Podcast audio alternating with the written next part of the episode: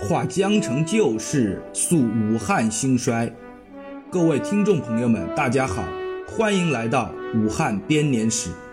本节目将以史实为基础，人物年代为脉络，从人文、经济、政治等角度为您展现武汉这一英雄城市的历史兴衰。不一样的趣味历史，鲜为人知的江城往事，尽在。武汉编年史。你们华南出现病毒了。这是二零一九年最后一天，李艳收到的朋友发来的微信消息。她和丈夫在武汉华南海鲜市场开店，做鲜货贝壳类生意。华南海鲜市场位于武汉江汉区，距汉口火车站不到一公里，由东西两区组成。共有六百五十余个摊位，一千五百余名从业人员。李艳的店已经开了十八年了，每天凌晨四五点开门，下午四五点收工，还要进货。十几种鲜货从山东、江苏、福建等地由冷藏物流车运来，之后出售给饭店或者散客，生意滚雪球一样慢慢做大。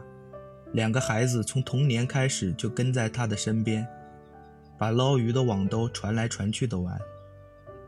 肺炎消息突然传来，他分不清真假，只当是谣言，依旧早早入睡。一月一日凌晨六点多，天刚亮，他正在店里称重、打包鲜货，和采购的人说说话。突然，一群穿着蓝色制服的政府工作人员涌进市场。设塑料围栏封锁进出口，随后张贴修市公告，让商户们尽快关门离开。怎么回事？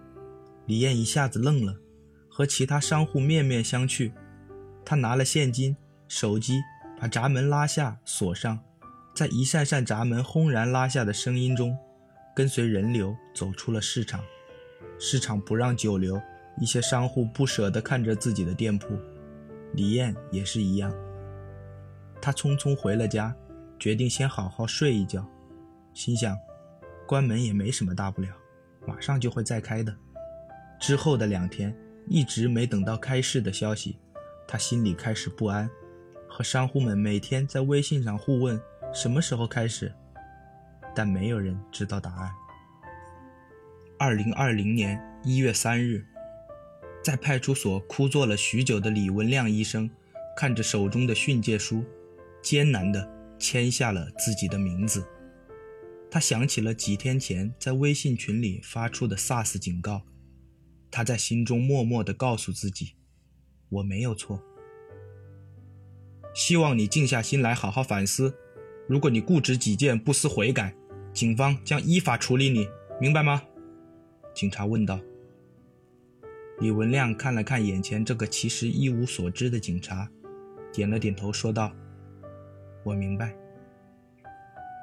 同一天的下午，在武汉工作多年的小丽正在参加公司的年会，上午还和公司同事一起泡温泉，一切都那么的美好。只是席间听说领导老婆在囤米面和口罩，也不知道是为什么。还有同事说 SARS 又来了。年纪轻轻的小丽对十七年前的灾难并没有太深刻的记忆，但她还是遵循了同事的意见，去药店买了几包口罩。第三天，武汉市政府发布了通告：不明肺炎可防可控，暂无人传人迹象。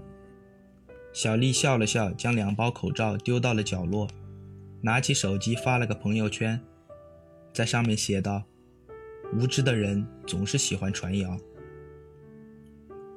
二零二零年一月十八日，农历小年，武汉江岸区百步亭社区万家宴迎来了第二十个年头，四万余家庭端出一万三千九百八十六道菜品，摆满了党群活动中心主会场和九个分会场。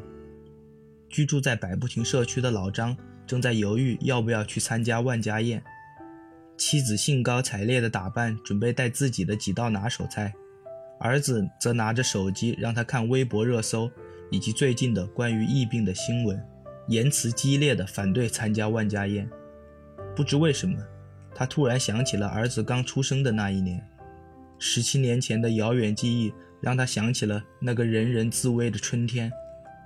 老张看了看儿子，下定了决心。他对妻子说道：“待在家里吧，别给国家添乱了。”一月二十日，无数人盯着电视机，听到了钟南山院士的话，确定有人传人现象，一切都盖棺论定了。有人慌张。有人庆幸，有人勇往直前，展现勇气与担当，也有人在角落里偷笑，宣泄着心中的恶。民间持续一个月的摸不着头脑，酝酿成了不知所措。人们大肆抢购物资，口罩价格疯涨，铺天盖地的新闻，不断攀升的确诊人数拨弄着人们脆弱的神经。灾难真的来了。一月二十三日凌晨两点。武汉市政府宣布了，自十点起，全市城市公交、地铁、轮渡、长途客运暂停运营，无特殊原因，市民不要离开武汉。机场、火车站等离汉通道暂时关闭，恢复日期另行通告。就这样，新中国成立以来，第一次对一个千万级别人口的城市进行了最严厉的措施——封城。深夜，密密麻麻的车辆挤满了武汉高速路口，这是现在唯一的出汉通道。尽管武汉市内多条道路已经被封锁，但还是有许多人上了高速。堵在高速路口的人们焦急慌乱，他们每个人都望着出口的方向，整条道路泾渭分明。出汉方向是绵延数百米的车流，入汉方向则一辆车都找不到。不知堵了多久。一条讯息从前方传来：通道关闭，禁止出汉。一时间，骂声、喊声、哭声不绝于耳，数万台车的轰鸣都掩盖不住。这时，一声汽笛打破了喧嚣，入汉通道的栏杆打开，一辆大巴缓缓而入，随后是第二辆、第三辆、第四辆。人们惊讶地看着道路另一侧逆流而行的车队，他们的车身都挂着相同的横幅：“解放军医疗队。”几个小时后，又有一批车队进入了武汉，横幅上写的是“上海援鄂医疗队”“广东援鄂医疗队”。钱雪梅就坐在上海援鄂医疗队的大巴上，看着道路另一侧急着离开武汉的人们，又看了看一车的同事。心中有些骄傲，他想起了围城中的一句话：“婚姻是一座围城，城外的人想进去，城里的人想出来。其实，灾难、生死、勇气也是一座座围城。”